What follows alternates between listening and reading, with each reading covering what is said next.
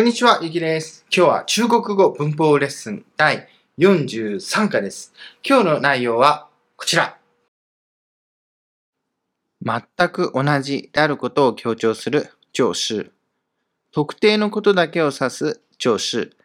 逆説の接続詞としての上司。理由を強調する上司。今回のレッスン内容を身につければ、以下のような日常よく使う表現ができるようになります。これがずっと欲しかったバッグなんだ。俺はとにかく彼女が好きなんだ。僕は彼女のこと好きなんだけど、彼女は僕のこと好きじゃないんだ。彼が来なかったのは風邪をひいたからです。さて、今日はですね、一つです。就是。これの使い方をですね、詳しく見ていきたいと思います。まず、全く同じであることを示すときに就是を使います。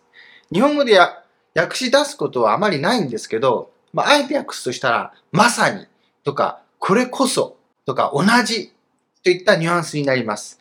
例えば、これが私がずっと欲しかった服なのというときに、でここで使います。就是我一直想要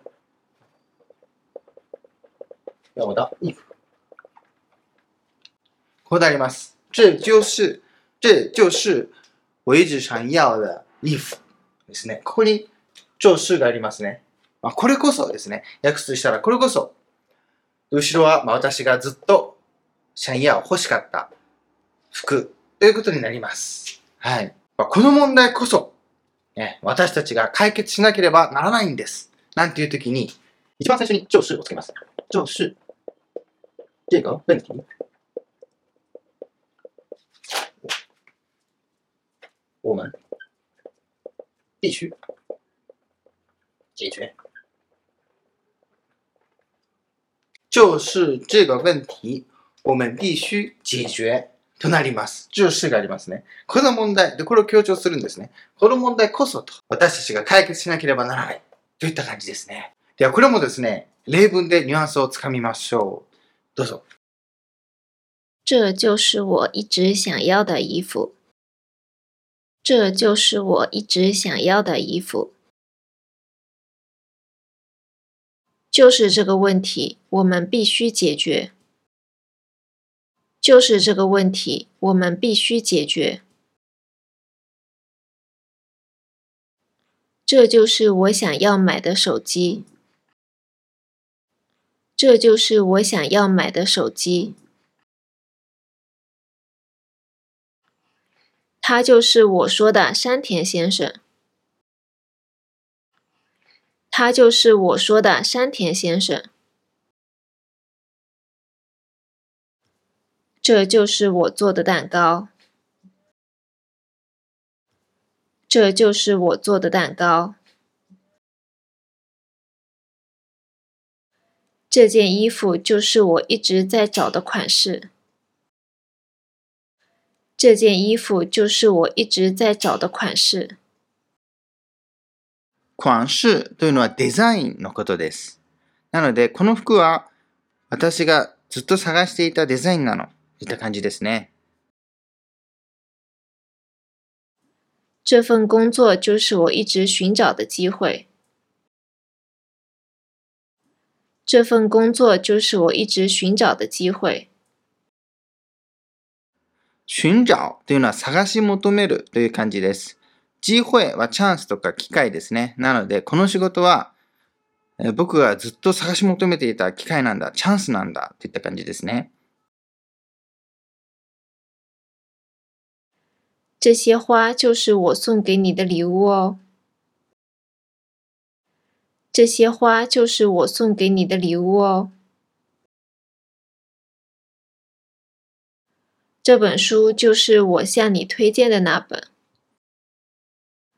这本书就是我向你推荐的那本。推薦というのはおすすめするという意味です。この本が僕が君に勧めた本だよ、あの本だよといった感じですね。 他就是我心目中的男神。他就是我心目中的男神。新無中というのは理想のとかイメージ通りのといった感じです。男の神様と書いて理想の男性。逆に入春。女性の神様というと、まあ、理想の女性とかいう意味になります。なので、彼こそが私の、まあ、心の中のイメージ通りの理想の男性なんだといった感じですね。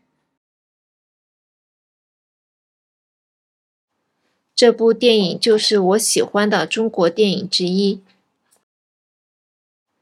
这部电影就是我喜欢的中国电影之一。我的早餐就是一杯牛奶和一个面包。我的早餐就是一杯牛奶和一个面包。这就是我喜欢的颜色。这就是我喜欢的颜色。颜色というのは顔色と書きますが、色の意味です。色。日本語と違うので注意ですね。这就是我喜欢的颜色。な、なので、これが私が好きな色といった感じです。さあ、続いて、特定のことだけを指す。特定のことを強調するときにも、就是を使います。日本語で訳すとすると、まあ、ただ何々だけ、もしくは、とにかく何々といった感じです。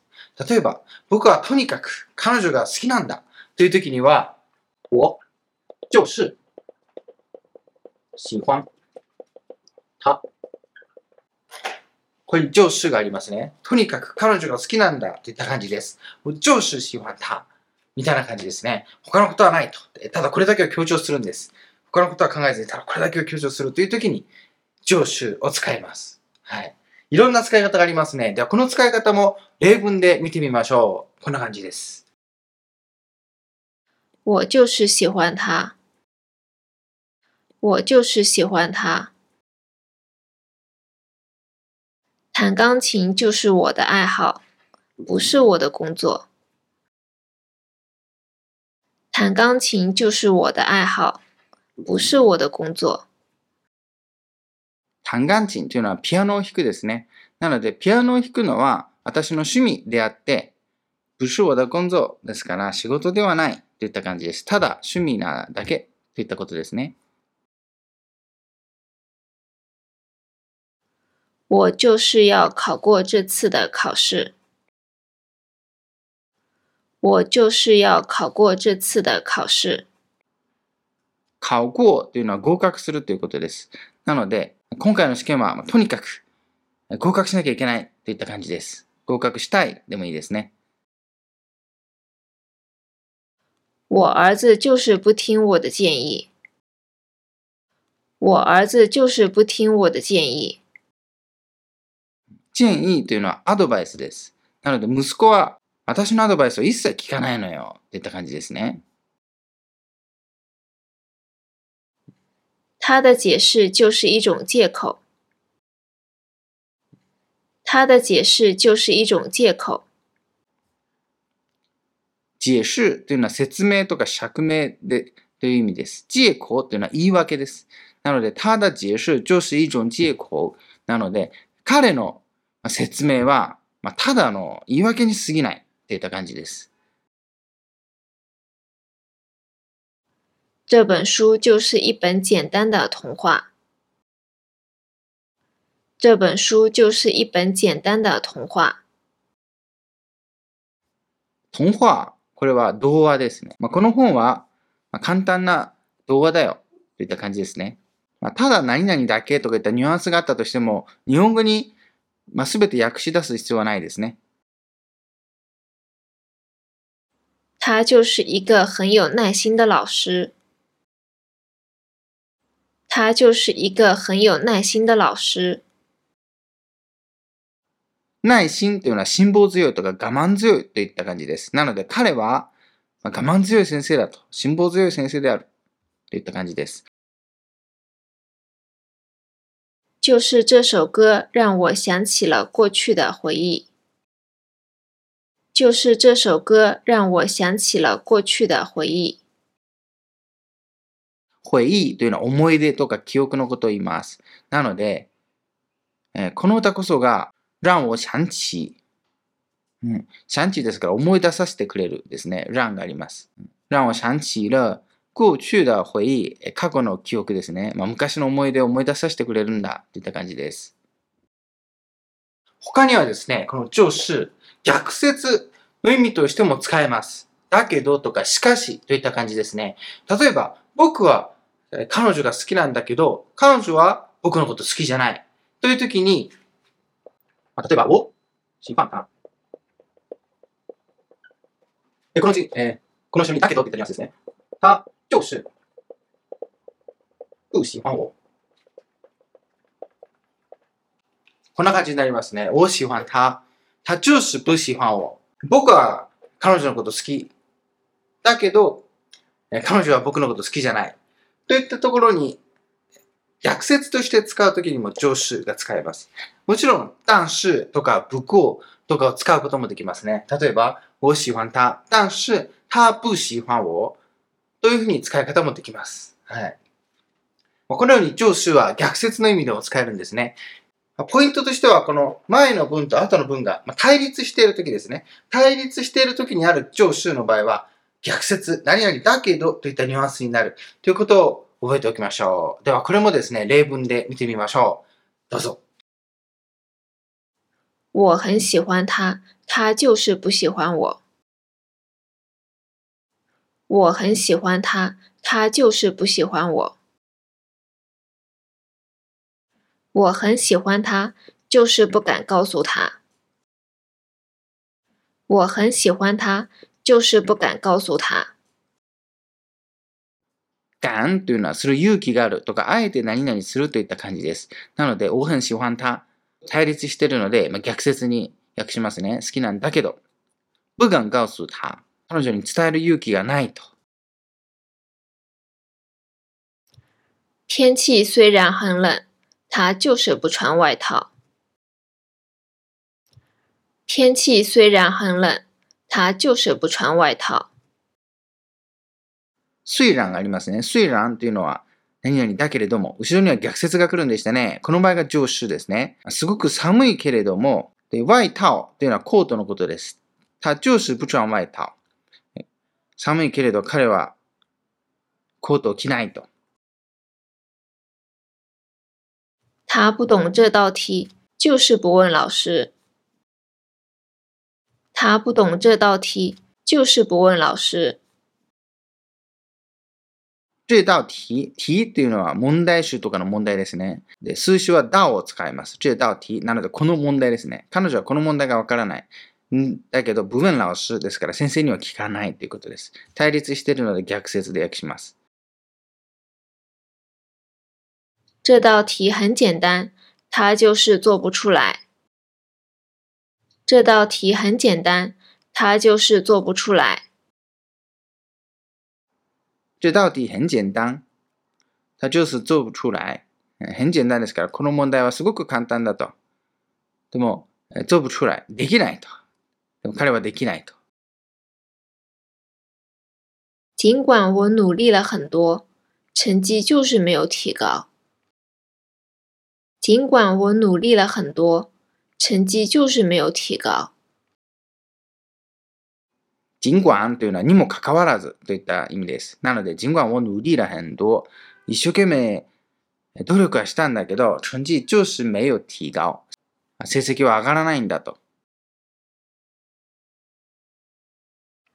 小王有几个日本朋友，他就是不敢说日语。小王有几个日本朋友， 他就是不敢说日语。ここにもガンがありましたね。まあ、その勇気がないと。他就是不敢说日语。王さんは数人の日本人の友達がいるんだけど、まあ日本語で喋ろうとはしないと。さあ、続いてですね。他には理由とか原因を強調するときにも使えます。例えば、彼が来なかったのは、風邪をひいたからです。というときに、他没来，就是因为感冒。他没来、就是因为感冒了。因为ですね。これが理由を表すんですね。これを、まあ、強調するんですね。上司が。上司因为。はい。なので、まあ、日本語で訳すとしたらですね、まあ、彼が来なかったのは、風邪をひいたからです。みたいな感じですね。ですを使って強調するような感じですね。はい。他には目的とかでもいいですね。例えば彼らは家族のために働いているんです。一生懸命にしましょうか。他们工作。很努力。就是为了家人。为了というのは、何々ためにとかですね、目的とかを表すぎに使います。で、この上司が強調してるんですね。他们工作很努力。一生懸命仕事しているのは、就是为了家人。家人というのは家族ですね。为了ために、家族のために、えです。ということですね。上司が为了を強調しているんですね。はい。で、これもですね、この使い方ですね、原因とか理由、それから目的を強調する使い方、もう例文で見てみましょう。どうぞ。他没来，就是因为感冒了。他没来，就是因为感冒了。感冒というのは風邪をひくという意味ですね。なので彼が来なかったのは風邪をひいたからです。といった感じですね。他工作很努力，就是为了家人。他工作很努力， 就是为了家人。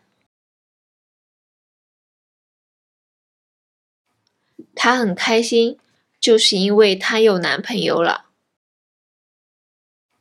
她很开心，就是因为她有男朋友了。こちらもですね、彼女がすごく嬉しいのは、開心というのはとても嬉しいとか気分がいい。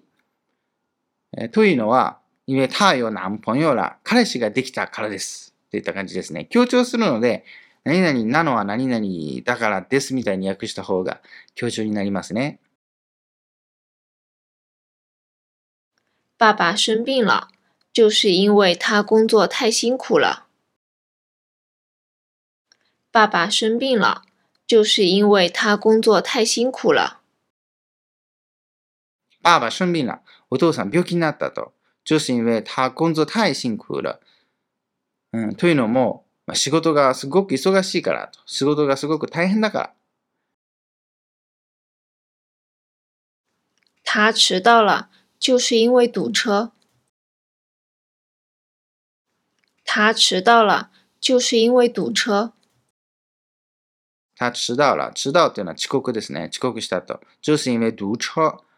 渋滞だと。渋滞だから遅刻したですね。遅刻したのは渋滞だったからといった感じですね。因为の後ろはこのようにですね、名詞でもいいんです。弟弟哭了。就是因为他被哥哥打了，弟弟哭了，就是因为他被哥哥打了。弟弟哭了，哭了は泣くですね。弟が泣いちゃったのは、就是因为他被哥哥打了。被ですから、受け身系ですね。お兄ちゃんにぶたれたからということです。小明很生气。就是因为我们忘记了他的生日。小明很生气，就是因为我们忘记了他的生日。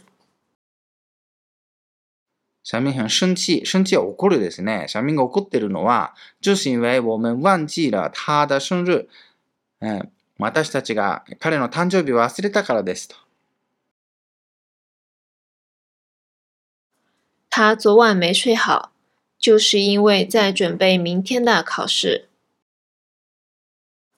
他昨晚没睡好，就是因为在准备明天的考试。他昨晚没睡好。没睡好っていうのはしっかり眠れなかったと。昨日の夜しっかり眠れなかった。就是因为在準備明天的考試。うん、というのも、明日の試験の準備をしていたからということですね。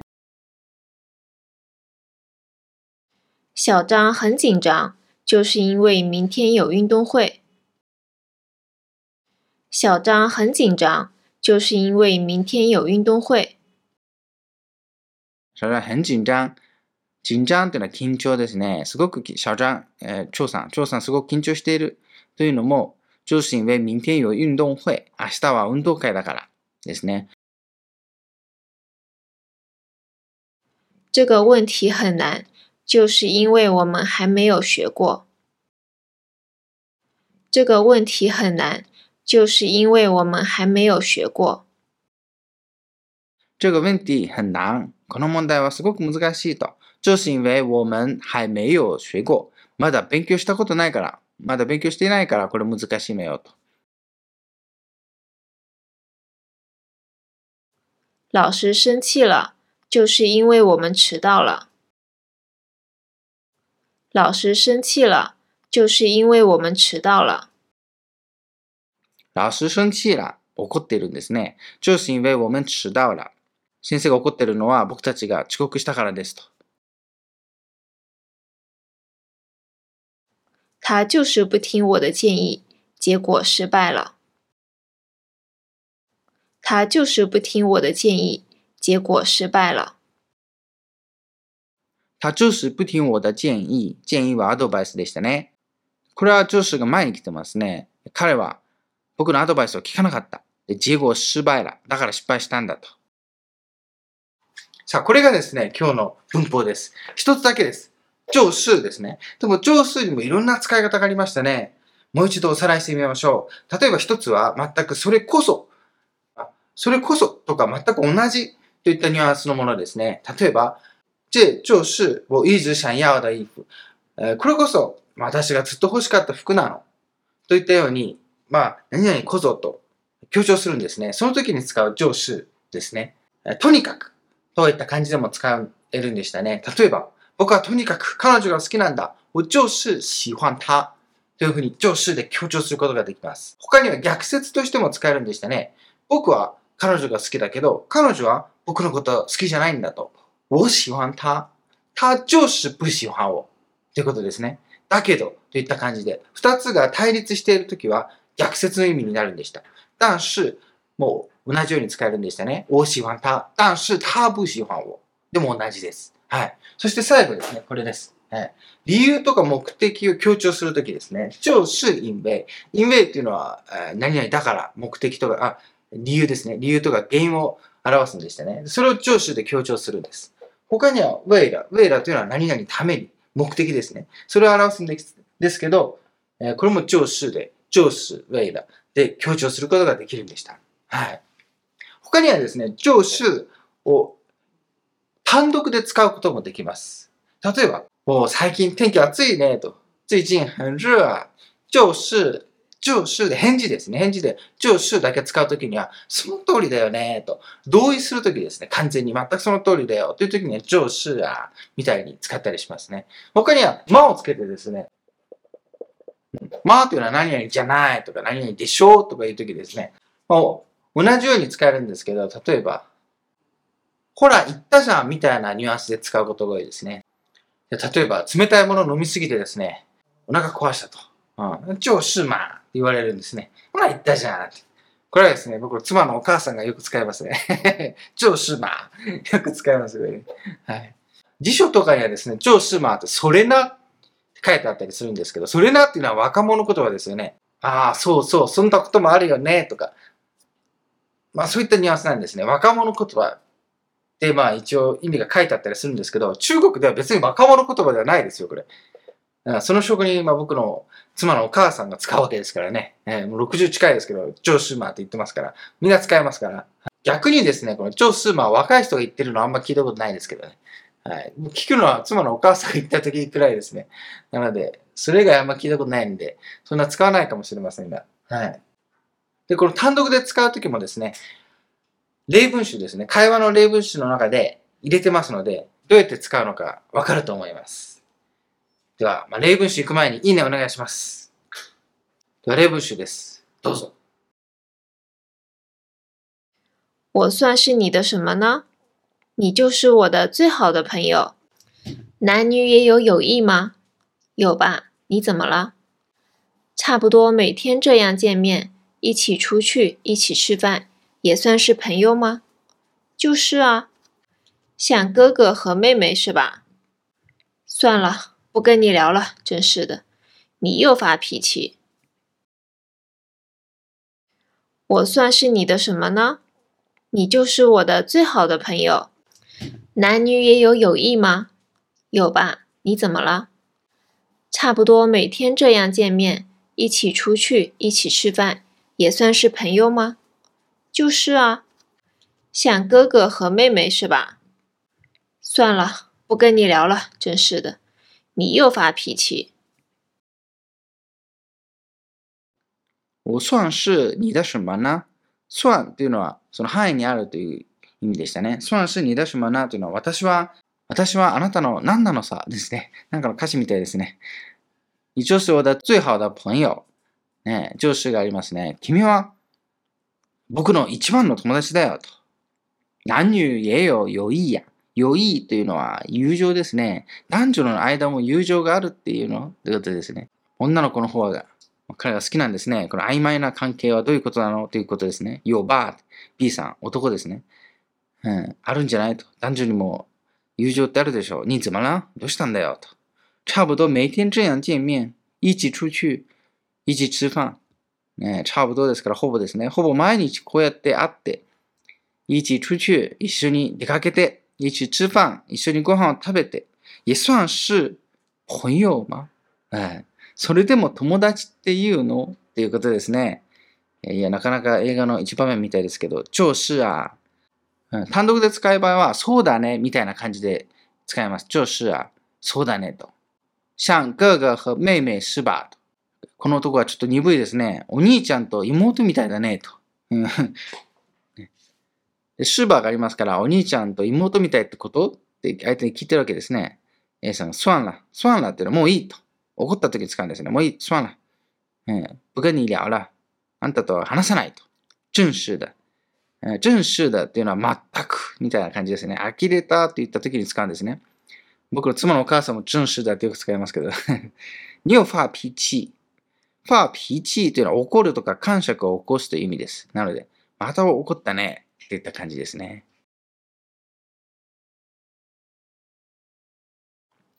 你会魔术是吧？我想看看，可以吗？好的，那给你看简单点的。太好了，你看这是什么？笔吗？铅笔？是的，只是一支普通的铅笔，就是用来写字的。然后碰了一下它，就变成一把刀。你干嘛？保安在看我们呢。你会魔术是吧？我想看看，可以吗？好的。那给你看简单点的，太好了。你看这是什么？笔吗？铅笔？是的，只是一支普通的铅笔，就是用来写字的。然后碰了一下它，就变成一把刀。你干嘛？保安在看我们呢？你会魔术是吧？魔术というのはマジックですね。手品のことです。我我想看看。可以吗？と。ね。あなたマジックできるんでしょ？ちょっと見せてよと。いい？って言ってますね。好的。给你看简单点的。じゃあ簡単なの見せてあげるよと。簡単点、簡単いい点ですね。簡単点的。太好了、太好了、よかった、やったみたいな感じです。你看、这是什么これ見てと、これ何？と。笔吗铅笔ペン鉛筆って聞いてますね。是的、只是一支普通的铅筆。直視がありますね。ただのという感じですね。ただの。えー、チェンビー鉛筆ですね。で、こういった細いもの、数字は10を使います。一支普通のチェンビー、普通の鉛筆だよと。就是用来写字的。助詞がありますね。これはあ文字を書くために使うんだよと。字を書くために使うんだと。普通のペンだよと。然後、碰了一下它。碰っていうのは触るですね。触れる。これにちょっと触れると、就变成一把一把刀。就がありますね。就はその連続した動作ですね。ちょっと触れたらその後すぐに变成は変わるとか変化するですね。で、一把刀。刀はナイフです。ナイフの数詞がバーを使います。一把刀なので、その一本の鉛筆が一つのナイフに変わったと。まあ、これがマジックって言うんですね。A さんが、にかま何してんのよと。保安在看我们呢。あそこのセキュリティの人が、こっち見てるわよと。ねナイフに変えてるんじゃないわよって言ったことですね。面白いですね。已经变暖和了，温度也刚好。对，心情也会变好。这就是为什么我喜欢春天。这里早上能听到鸟的叫声，真好。嗯，这里比较安静，外面没什么车。你也搬家吧，搬到这小区来。离我公司太远了。就是。已经变暖和了，温度也刚好。对，心情也会变好。这就是为什么我喜欢春天。这里早上能听到鸟的叫声，真好。嗯，这里比较安静，外面没什么车。你也搬家吧，搬到这小区来。离我公司太远了。就是。已经变暖和了。已经っていうのはもうすでにっていうことですね。暖和っていうのは 暖かいということです。この和ですね。和ではありませんね。発音に注意ですね。まあ、人によっては暖和っていう人もいるんですけど、まあ、一般的には暖和って言いますよ。温度也刚好。刚好っていうのはちょうどいいと。温度、温度ですね。温度もちょうどいいよと。で、心情也会变好。心情というのは気分ですね。気分も良くなるね。这就是为什么我喜欢春天。这就是これこそがですね。就是ですね。为什么我喜欢春天。なので、私が春が好きな理由なの。っていった感じですね。这里早上能听到鸟的叫声，真好。え这里、ここですね。この早早上、朝は能听到、聞こえると。何が聞こえるかというと、鸟的叫声。鸟はえー鳥ですね。鳥の鳴き声が聞こえる。真好。呃，素晴らしいわと。すごくいいなと。うん、这里比较安静。そうだね。ここは比較的静かだから、外面没什么車。ね、外には車もほとんどないし。你也搬家吧。あなたも引っ越しなさいよと。搬到这小区来。えここの小区っていうのは団地とか住宅地みたいなことを言いますね。うん、ここに来なさいよと。離我公司太遠了。離何々っていうのは距離を表すんでしたね。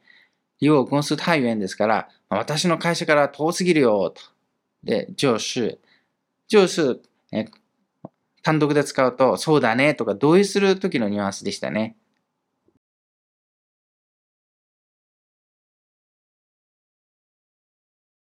你看你衣服都是猫毛啊，我忘记清理了。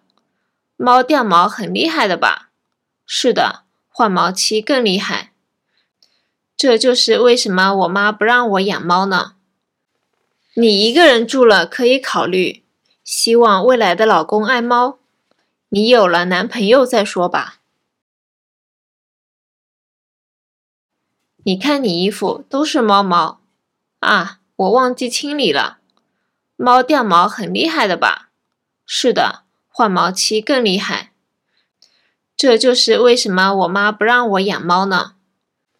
你一个人住了可以考虑，希望未来的老公爱猫。你有了男朋友再说吧。你看你衣服、服見てごらんと。にですから、まあ、あなたの服ってことですね。服見てごらん。都是猫毛。猫毛っていうのは、猫は猫ですね。毛は毛です。なので、まあ、同数ですから、猫の毛だらけだよと。そんな感じですね。あ、お忘記清理了。清理っていうのは、まあ、綺麗にするとかですね。まあ、ゴロゴロで綺麗に取るっていった感じですね。それを忘れたと。猫掉毛很厉害だば。ね。掉毛っていうのは、毛が抜けるですね。猫って抜け毛すごい、すごいでしょうと。很厉害って、この厉害というのはすごいといった感じですね。抜け毛ひどいでしょうといった感じです。是的、换毛期更厉害。換毛期というのは寒毛期です。同じ感じですね。寒毛期は更厲害。更というのはさらにってことです。もっとひどいよと。うん。这就是为什么我妈不让我养猫呢ここでまた上司がありましたね。这就是为什么。なので、これこそがその原因だという意味ですね。我妈、お母さんですね。ブランを養。ね、猫を飼わせてくれないと。ブランを養猫ですから、猫を飼わせてくれない。なので、その抜け毛ですね。これこそが、お母さんが私に猫を飼わせてくれない理由なの。ということです。你一个人住了可以考虑。ね。いいぐらい中ですから、一人暮らしですね。一人暮らし始めたら、猫を飼うのを考えればいいんじゃないと。希望未来的老公愛猫。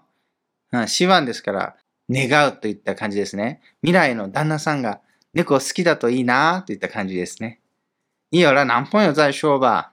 え彼氏ができたらそれ考えなよといった感じですね。よら何本よ、彼氏できたら、在商吧。在商っていうのはその時に考えろとか、その時に言いなよみたいな感じです。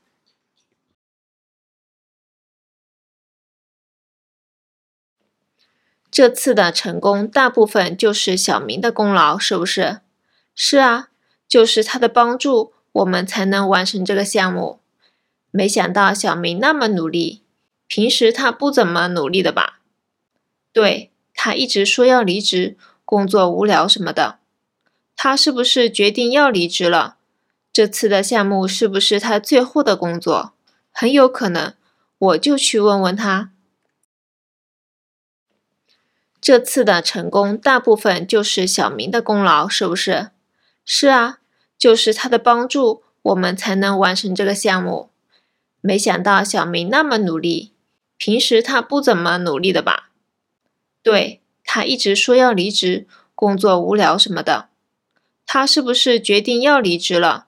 这次的项目是不是他最后的工作？很有可能，我就去问问他。这次的今回のですね、成功大部分就是小明的功劳。成功の成功ですね。今回の成功は大部分、ほとんどが就是小明的功劳。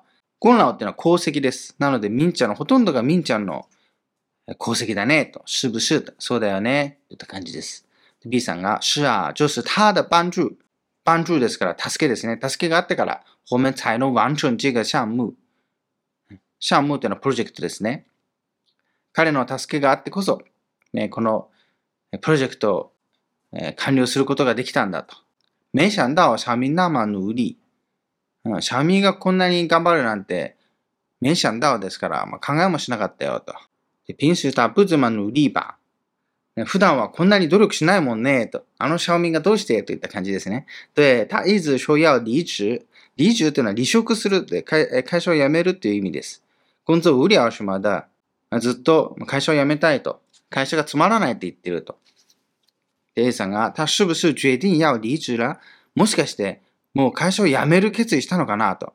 这次的项目是不是他最後的工作は今回のこのプロジェクトが、もしかしたら最後の仕事ってこと？って言ってますね。最後 B さんが、很有可能。その可能性大いにあるよと。我就去问问他。もうすぐ行って来てくる。といった感じです。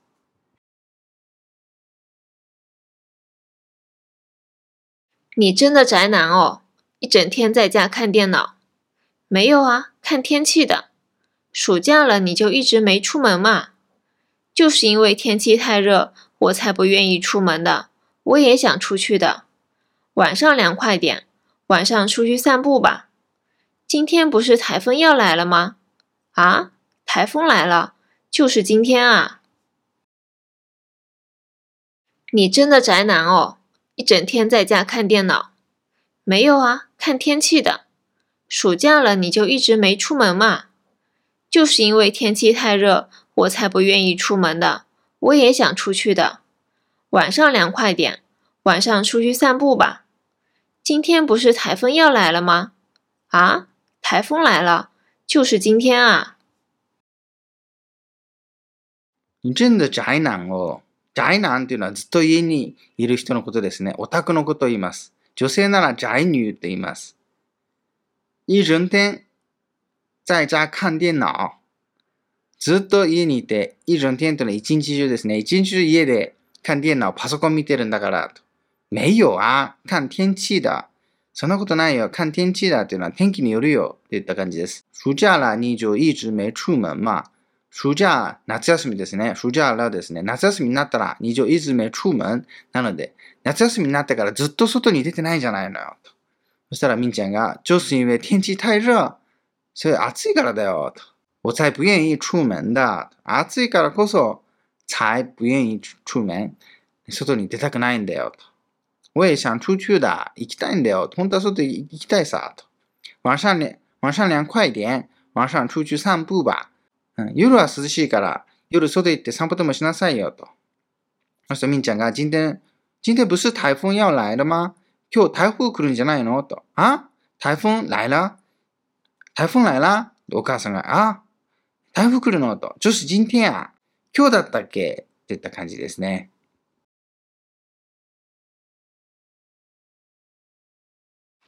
我租的房子越来越破了。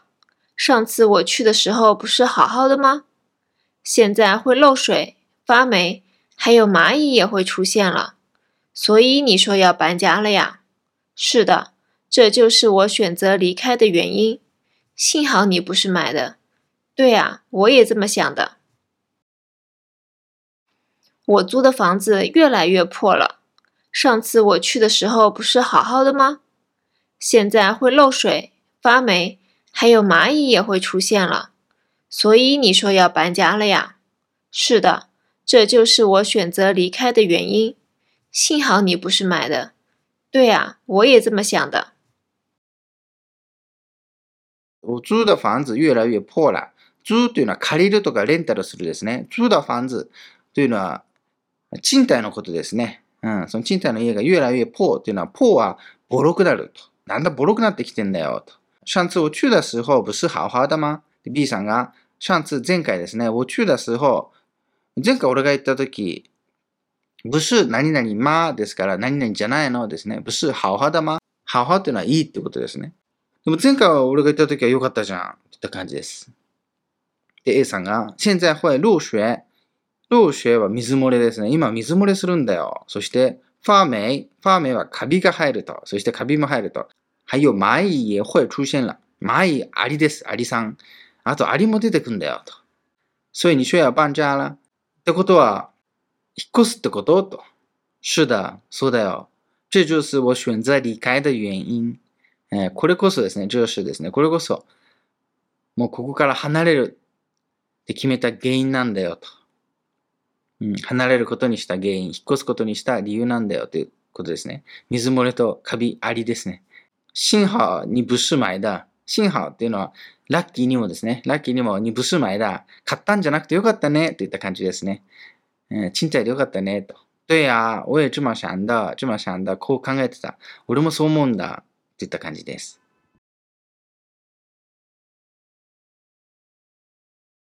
你听说了吗？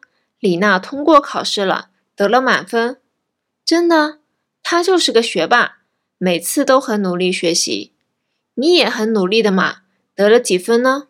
我啊，我只得了八十二分。这么厉害的？你呢？你几分？别问了，你知道我就是个学渣。你听说了吗？李娜通过考试了，得了满分。真的？她就是个学霸，每次都很努力学习。你也很努力的嘛，得了几分呢？我啊，我只得了八十二分。这么厉害的？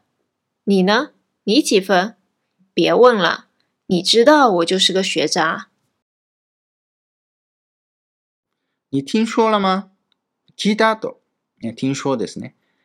リナ、通過考試了。リナが、えー試験受かったよと。得了満分。満点で合格だってと。真的、 他就是个学霸。学霸というのは勉強家という意味です。每次都很努力学習。毎回、いつもですね。いつも一生懸命勉強しているもんね、と。你也很努力嘛。レイさんが、あなたも一生懸命勉強してるじゃん。と。得了几分な何点だったの？と。我啊、私？と。我只得了82分。10ですから、ただですね。たったの、たったの82点よ、と。这么厉害だ。A さんびっくりして、そんなすげえんだ、と。你呢って B さんが A さんに、あなたはと。你几分何点よ、と。别问了、と。聞くなよ、と。が你知道我就是个学渣。学渣というのは学霸ですね。さっきの勉強家の反対です。勉強全くできないと。